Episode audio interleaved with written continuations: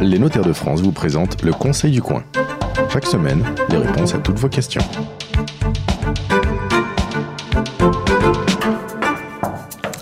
Bonjour à vous, bienvenue sur la radio du Conseil du Coin, la radio des notaires, la radio qui répond à toutes vos questions. Euh, construire sa maison, c'est le rêve de beaucoup de Français, c'est aussi un long chemin de persévérance et de patience. Euh, on dit que 6 Français sur 10 sont propriétaires de leur logement et certains euh, disent que les Français sont un peuple de castors puisqu'ils aiment bien construire leur maison. En 2016, il y a eu 133 600 maisons neuves de construites hors lotissement. la superficie moyenne est environ de 115 mètres carrés par logement et le prix moyen au mètre carré, donc en dehors du, foncier, en dehors du terrain, est de 1370 euros. C'est un investissement important et il faut évidemment s'entourer d'un maximum de conseils et de sécurité. Pour répondre à vos questions, Pascal Burgot, bonjour, vous êtes notaire à Andernos et Gabriel Roquebert, notaire à Oliour. Alors, beaucoup de questions sur ce sujet. Pierre et Marie qui nous disent euh, qu'ils ont décidé de faire construire une maison euh, ils veulent acheter une, vieille maison qui n'a aucun intérêt. Ils veulent la raser et reconstruire sur ce même terrain. Euh, comment ça se passe Maître Burgot? alors, euh, il est très important que le compromis ou le sous-saint privé ou la promesse qu'ils vont régulariser comporte des conditions suspensives parce que visiblement, ils n'achètent pas la maison pour la conserver, mais ils l'achètent pour pouvoir la raser et pour pouvoir reconstruire. Donc euh, le, document euh, préalable devra comporter des conditions suspensives et notamment principalement la condition suspensive de l'obtention d'un permis de construire. Ce permis de construire emportera d'ailleurs autorisation de démolir s'il est accordé. Comment se passe le dépôt d'un permis de construire? Eh bien, ils vont euh, exposer leur projet, réaliser les plans, réaliser également une étude d'impact de leur projet, déposer le tout en mairie, contre-récépissé. À l'issue du dépôt complet de la, demande, eh mm. bien, la mairie aura deux mois d'instruction pour prendre sa décision. Cette décision peut être euh, favorable d'emblée, et le, le, permis est accepté. Elle peut également refuser, purement et simplement. Et en troisième lieu, elle peut rester taisante et en la matière, le silence vaut acceptation.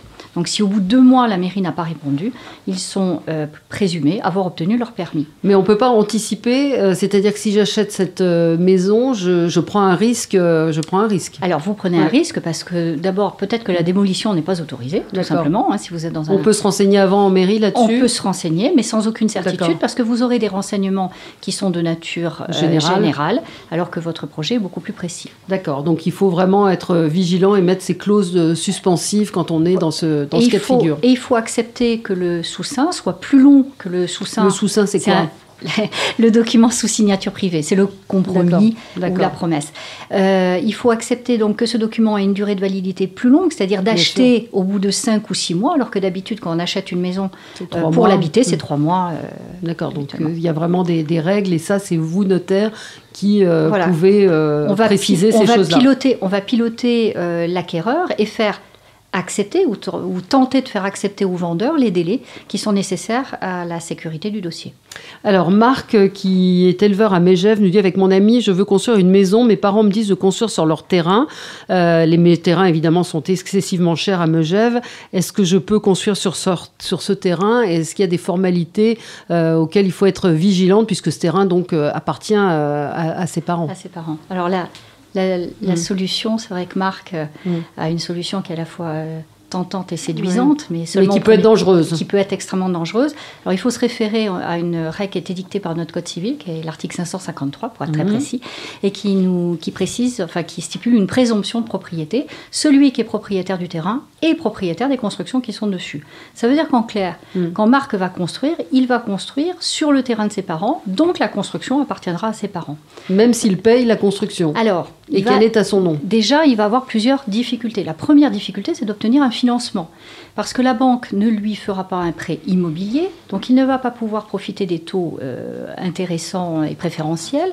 Il ne pourra obtenir qu'un prêt de trésorerie, puisqu'il n'est pas propriétaire du terrain.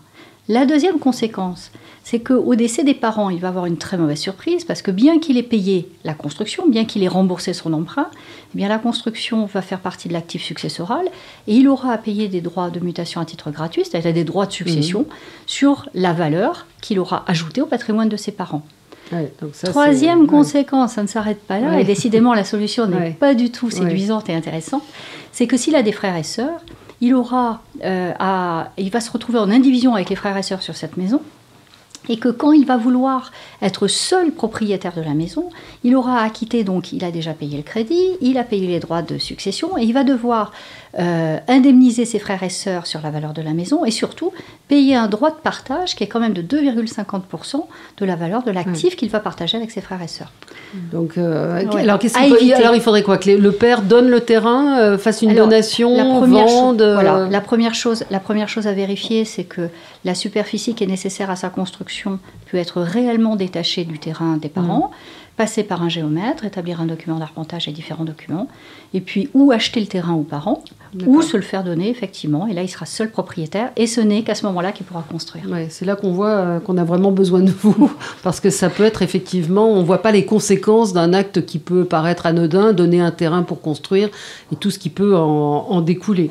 Alors, une question de Jean-Philippe de Suresnes. Lorsque j'ai acheté mon terrain à bâtir, le notaire m'a parlé d'assurance décennale et de dommages ouvrages.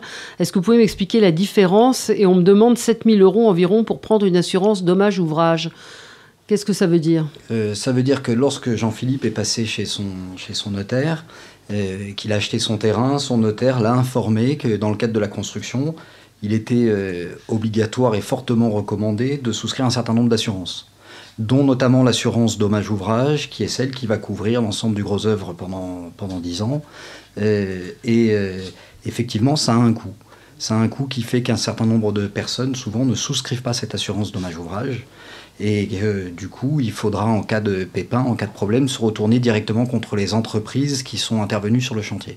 L'avantage de la dommage ouvrage, c'est un peu comme un parapluie, ça couvre l'ensemble des entreprises qui sont intervenues et c'est elle qui se retourne contre l'entrepreneur ou l'entreprise qui est responsable du dommage. Mais ça a un coût qui effectivement n'est pas négligeable pour un chantier. Mais qui vaut quand même euh, le coût que vous vous recommandez de prendre quand même d'une manière générale. Ça, vaut aussi le coût, notamment si on doit revendre dans les 10 ans, parce que c'est un élément de renégociation du prix lorsqu'on annonce à des acheteurs qu'il n'y a pas d'assurance dommage ouvrage. D'accord. Et, l'assurance décennale, c'est Alors l'assurance décennale, c'est l'assurance que souscrit chacun des intervenants sur le chantier.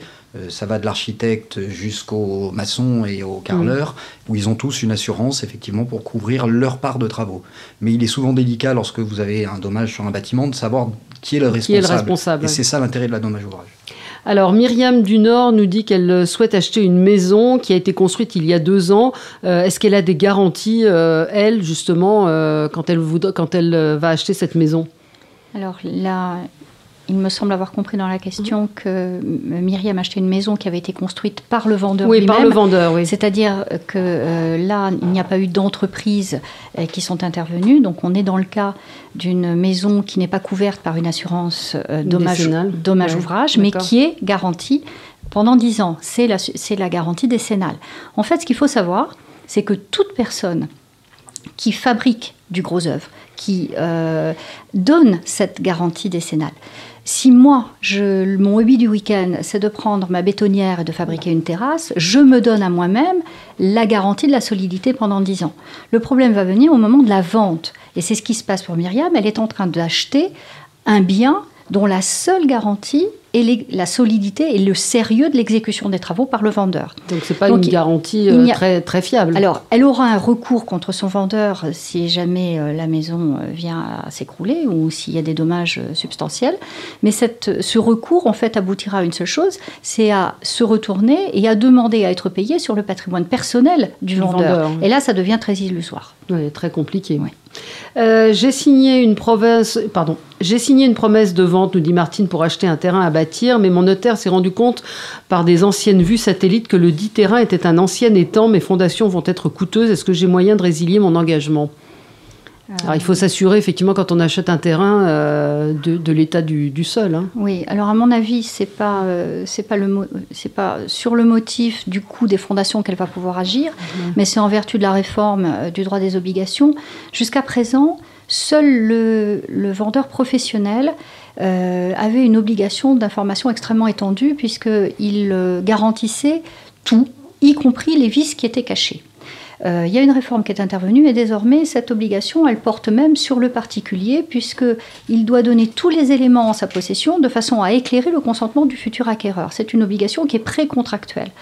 Donc, à mon sens, euh, cette personne va pouvoir euh, prendre contact avec euh, son mm. notaire et le notaire va prendre contact avec le vendeur en expliquant qu'il n'a sans doute pas donné toutes les indications qui étaient nécessaires au consentement.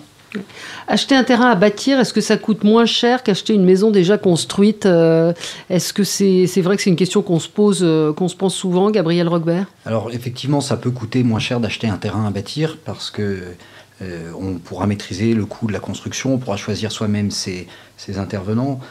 après, il faut pondérer ça par rapport aux régions, notamment bah, le sud, là où moi je suis installé, où aujourd'hui les terrains ont une valeur qui est exponentielle parce que les gens voient en priorité la vue, l'orientation. Euh, ne parlons pas des terrains qui donnent directement sur la mer, où là, on peut avoir des projets d'un coup qui sont un peu sans commune mesure, et où euh, bah, la finance, c'est réaliser un projet d'une vie, réaliser un rêve, et donc tout de suite, ça va être beaucoup plus cher que d'acheter une maison déjà construite. Donc il y a l'idée, oui, si on achète, je pense, dans des régions qui ne sont pas spécialement chères, c'est moins cher d'acheter un terrain à bâtir qui pourra coûter 50, 60 000 euros et une construction derrière.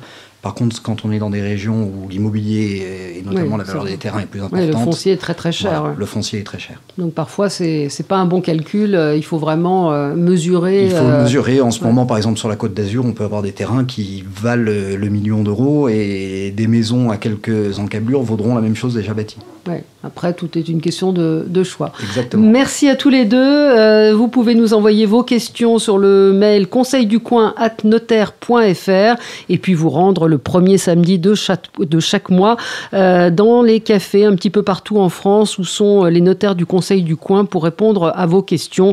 Vous retrouverez les coordonnées de ces cafés sur le site du Conseil du coin. C'était le Conseil du coin avec les notaires de France. Pour poser vos questions, rendez-vous sur la page Facebook du Conseil du coin.